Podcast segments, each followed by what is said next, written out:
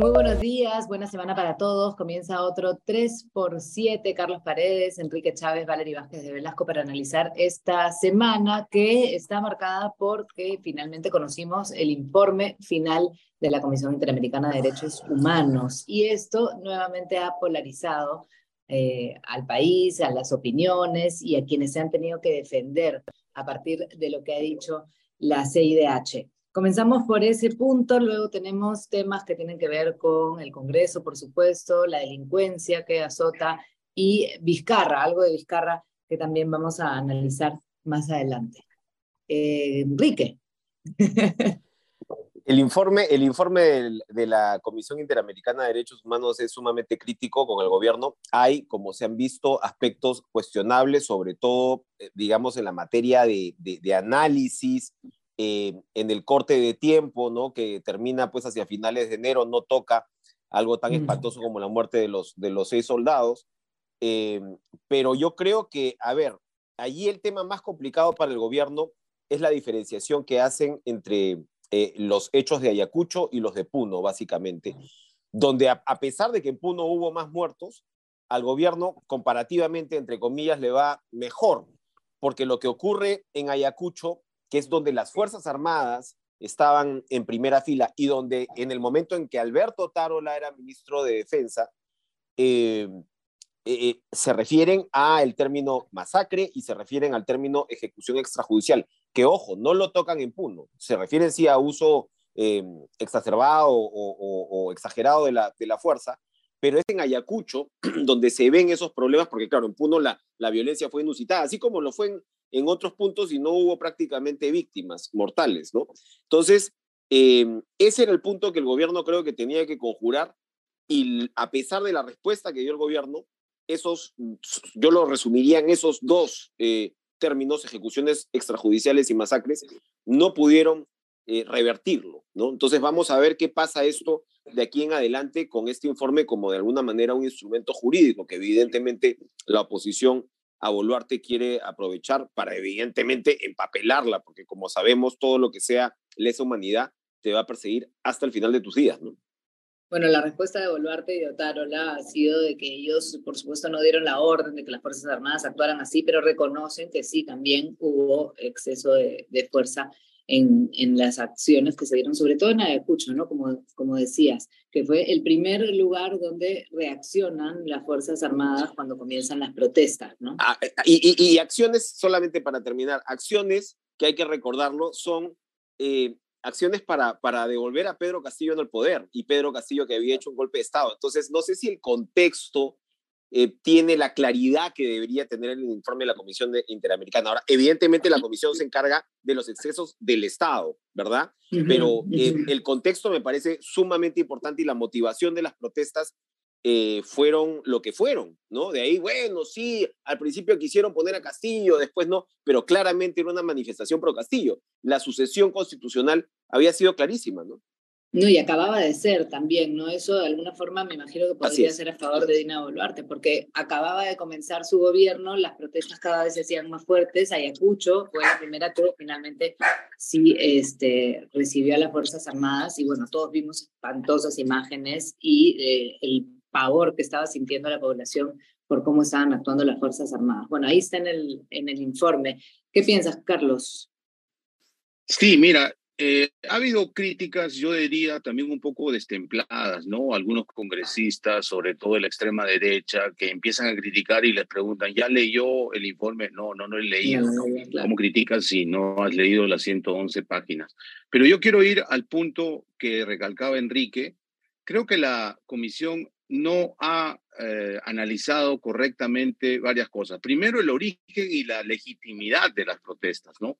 El origen ha sido una falacia, porque muchos de los protestantes en provincias, sobre todo, pensaban que el golpe había sido un golpe parlamentario y no eh, al revés, que Pedro Castillo había dado un autogolpe de Estado felizmente frustrado, pero además que les habían robado el voto, ¿no? Porque el Congreso había puesto a su presidenta en desmedro de su voto de las elecciones del 2021. Esa es una falacia, ¿no? Y por otro lado también eh, digamos, la legitimidad de sus demandas. Al principio, pedían la libertad de Castillo, cierre el Congreso, Asamblea Constituyente, adelanto de elecciones, todas esas medidas inconstitucionales, ¿no? Cerrar el Congreso sin motivación es un acto inconstitucional, ¿no? La libertad de Castillo es inmiscuirse en la autonomía del Poder Judicial, ¿no?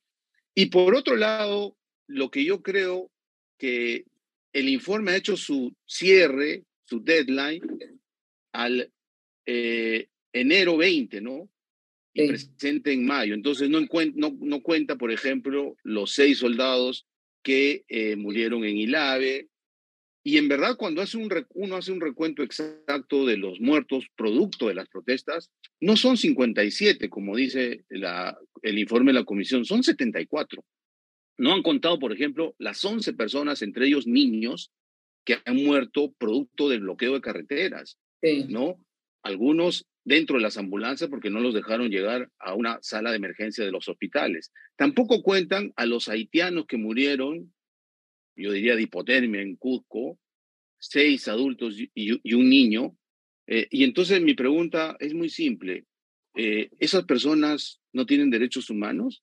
¿por qué no hablamos de todos los muertos y analizamos en su contexto? ¿no?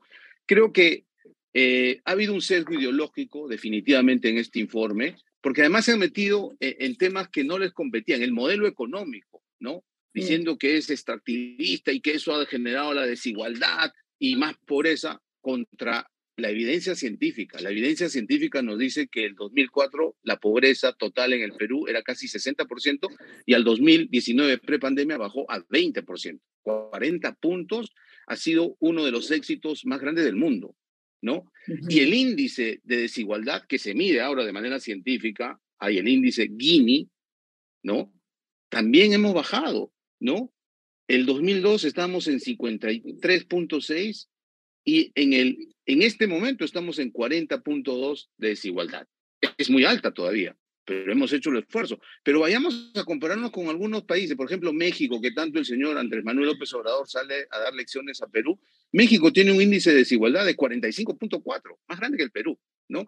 Eh, esas cosas creo que se han inmiscuido de manera un poco irresponsable y no se han centrado en ver realmente de qué se trató las protestas hubo extrema violencia en, los, eh, en los eh, protestantes también y eso no lo, han, no lo han contextualizado bien desde mi punto de vista, obviamente. Ahora, también se ha eh, conocido, se ha hecho pública la respuesta del gobierno, ¿no? De Dina Boluarte, porque parte de, de todo este informe, de todo lo que se ha conocido esta semana, tiene que ver con cuán acusada puede estar o cuánto puede costarle esta, este informe a, Dina y a su gobierno. ¿no?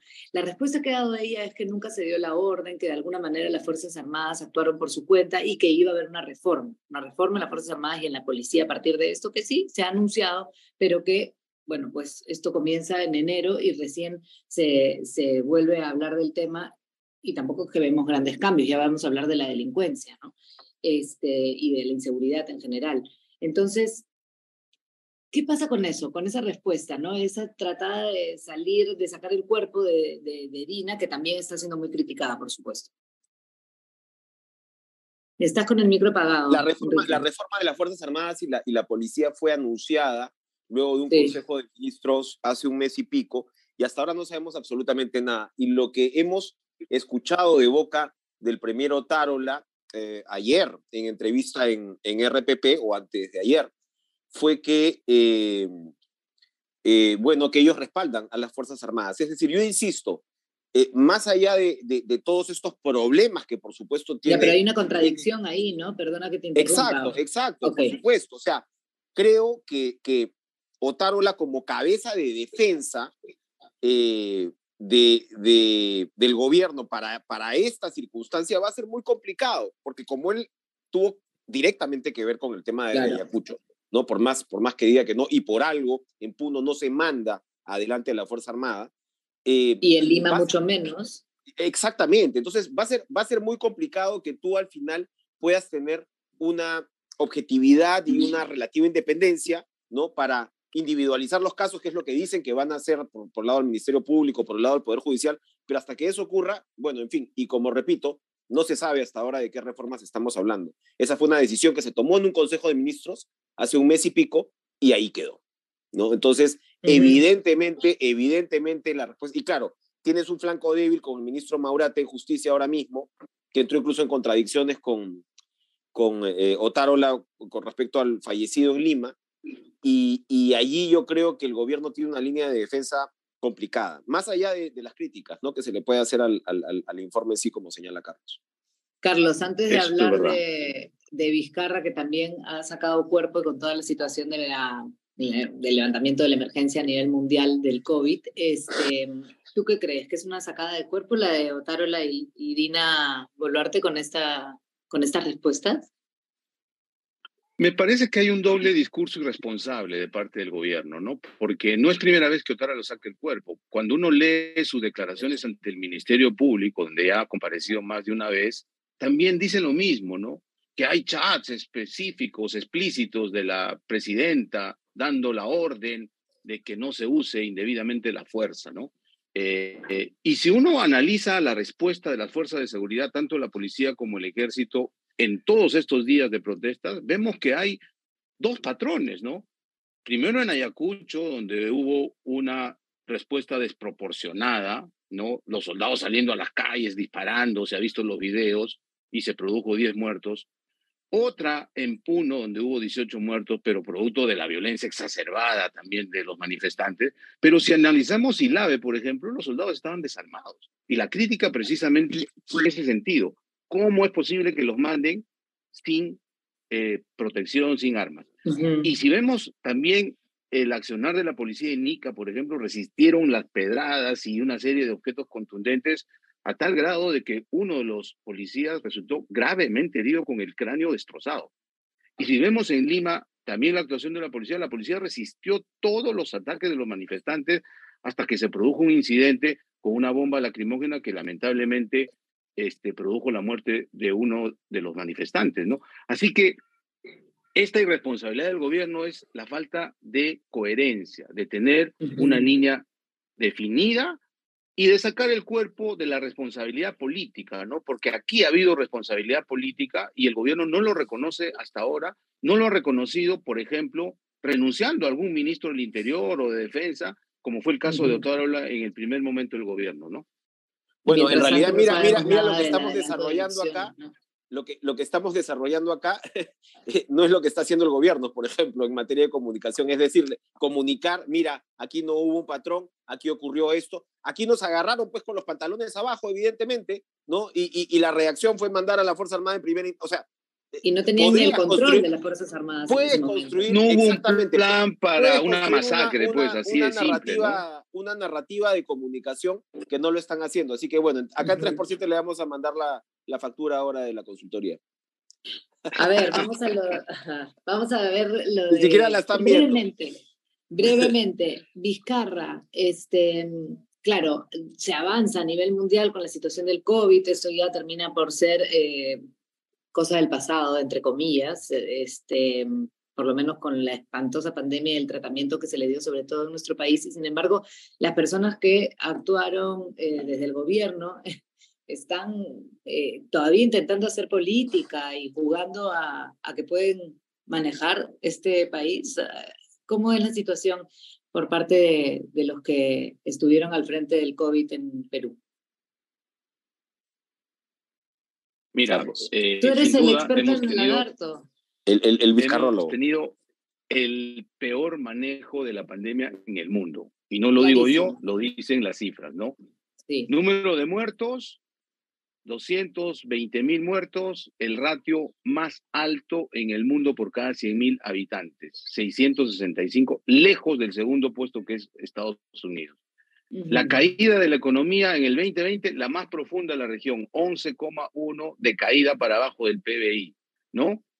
Y además, eh, hay otros ratios como que el único país que no aseguró el oxígeno medicinal, el único país de la subregión que no tuvo vacunas el 2020, nosotros vacunamos en marzo del 2021 recién con Sinopharm, una serie de, nos hemos gastado todos los ahorros y hemos tenido el peor resultado. Además, hemos tenido la cuarentena más larga, más estricta y menos eficiente del mundo. 107 días guardados en la casa. Somos el único país que tuvo toque de queda y tuvimos pico y placa de género. Un día salían las mujeres, otro día salían los hombres. Tan absurdas las medidas antitécnicas que las mascotas sí podían salir a la calle y los niños no. Imagínate, ¿no? Y lo que ha pasado ya, dicho así, ¿qué es de la vida de Vizcarra? sí, eh, ya se ha aprobado a nivel de fiscalía, la, fiscal de la Nación lo ha denunciado por el vacuna gate a él y a su ex ministra de Salud, Pilar Macetti, y esto ha sido tramitado con una velocidad, este, digamos, admirable en el Congreso. Ayer, el viernes, se anunció de que ya se había aprobado en la subcomisión de acusaciones constitucionales. Esto va a seguir su trámite y lo más probable es que llegue al Poder Judicial eh, hay discusiones sobre el tipo penal que se ha tipificado acá, confusión, pero en fin, se puede abrir el abanico. Lo cierto es que no se ha investigado seriamente en el Perú el manejo de la pandemia. ¿Por qué? Porque Vizcarra, hay que recordar, había disuelto el Congreso, no tenía control político, 232 decretos de urgencia, algunos, ninguno de ellos se ha revisado, algunos de ellos tenían autorizaciones de gasto terribles, millonarios, no se ha investigado eso. Y no se ha investigado, por ejemplo, la razón por la que Vizcarra no pagó el contrato con Pfizer en septiembre del 2020, como lo hizo Colombia, Chile, Ecuador, y no tuvimos vacuna. ¿Por qué? Todo indica que él quería hacer el super negocio de su vida comprando 40 millones de vacunas de Sinopharm que valían cuatro veces lo que costaba Pfizer. Eso ha sido un dolo criminal porque en esos tres meses que dejamos de vacunar, probablemente cientos, quizás miles de peruanos se hubiesen salvado ya con el antídoto, ¿no? Ya, pero la situación entonces para Vizcarra está complicada de alguna manera, se le va a impedir participar en la política. Ya, ya, ya escribió su partido, ¿no? Ya, ya escribió su, su, su, partido a pesar de que tiene dos procesos de inhabilitación en marcha, es decir, eh, su, su candidatura Carlos, a ver, tú lo tienes claro, creo que no es posible en este momento, a pesar de que tenga partido. Mira, no es posible ni siquiera la inscripción del partido, ¿no? Lo que le han dado en el Jurado Nacional de Elecciones es una síntesis del registro de organizaciones políticas, el ROP, pero todavía no está inscrito. Y no va a poder inscribirse mientras Vizcarra sea el presidente de primero, Perú primero, creo que debería llamarse Yo me vacuno primero, ¿no? Pero, ¿por qué? Porque hay una sentencia, una sentencia del TC que aclara explícitamente que aquel que tenga una sanción política de inhabilitación por 10 años en el ejercicio de cualquier cargo público tampoco puede actuar en política. O sea, para todo efecto práctico, es un ciudadano con muerte cívica, ¿no? Y, cualquier ciudadano va a poder, este, ya han anunciado algunos que lo van a hacer, va a poder impugnar esa inscripción si es que avanza. Y va a ser el Jurado Nacional de Elecciones finalmente el que decida con el señor Jorge Salas a la cabeza. Pero felizmente el amigo de Vizcarra, Jorge Salas, solo es un voto de seis. Así que todo indica que mientras Vizcarra esté presidiendo ese partido, este no va a poder inscribirse y por lo tanto no va a poder participar en política. La única solución es que Vizcarra deje de ser el presidente y ponga a otra persona para que ese partido se inscriba.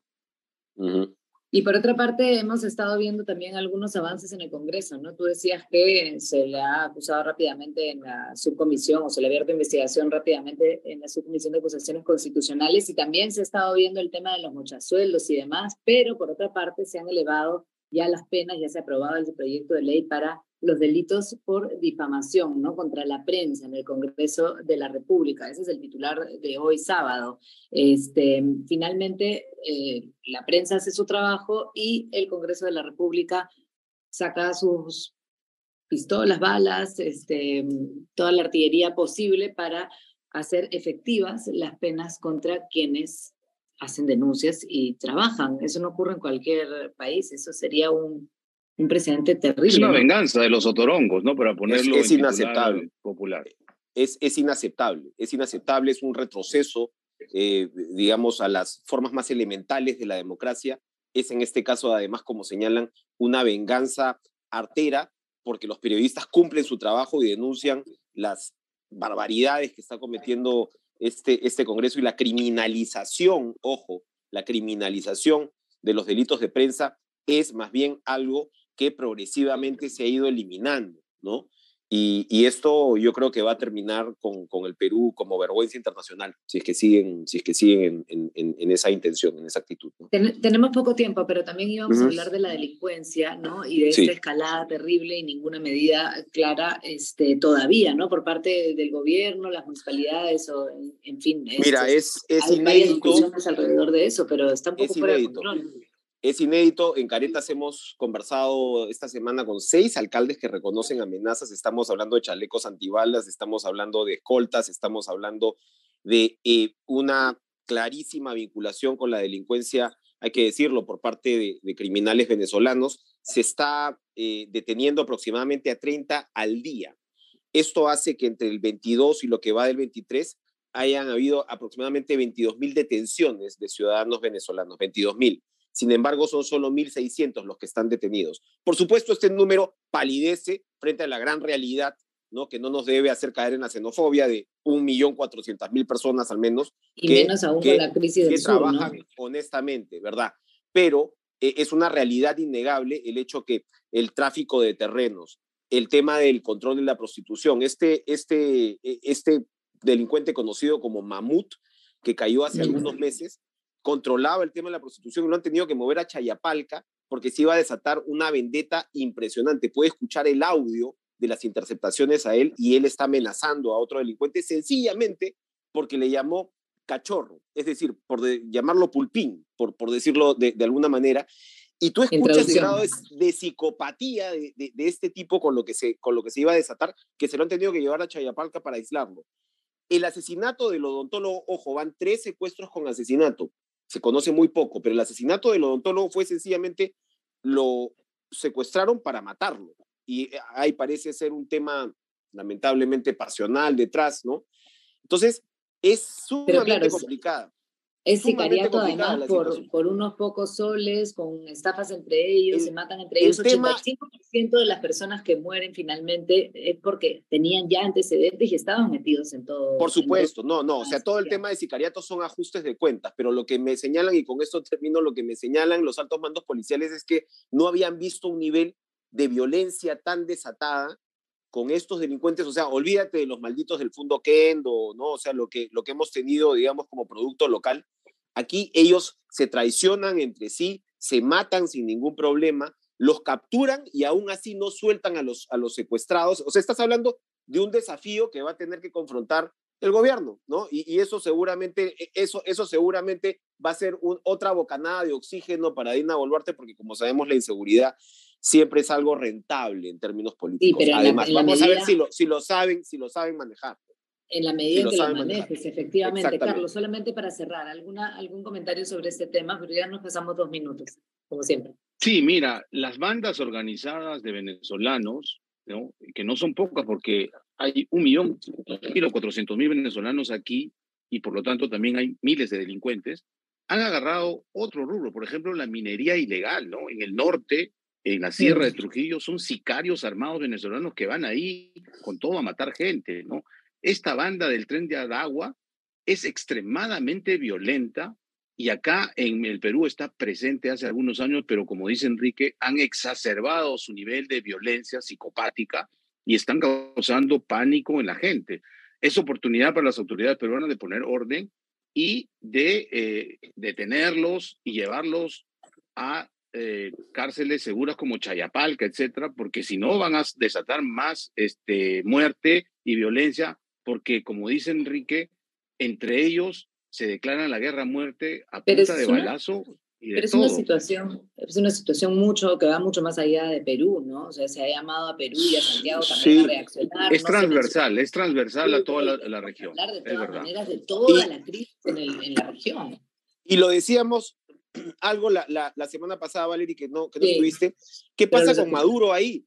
¿Qué pasa, qué, pasa con Maduro? Porque lo que tienen detectado es que la plata del tren de Arangua está regresando a Venezuela. Entonces hay una sospecha fuerte de que esto pueda tener también una connotación incluso política, de infiltración de delincuencia con fines de desestabilización. Es algo que no, no se puede descartar.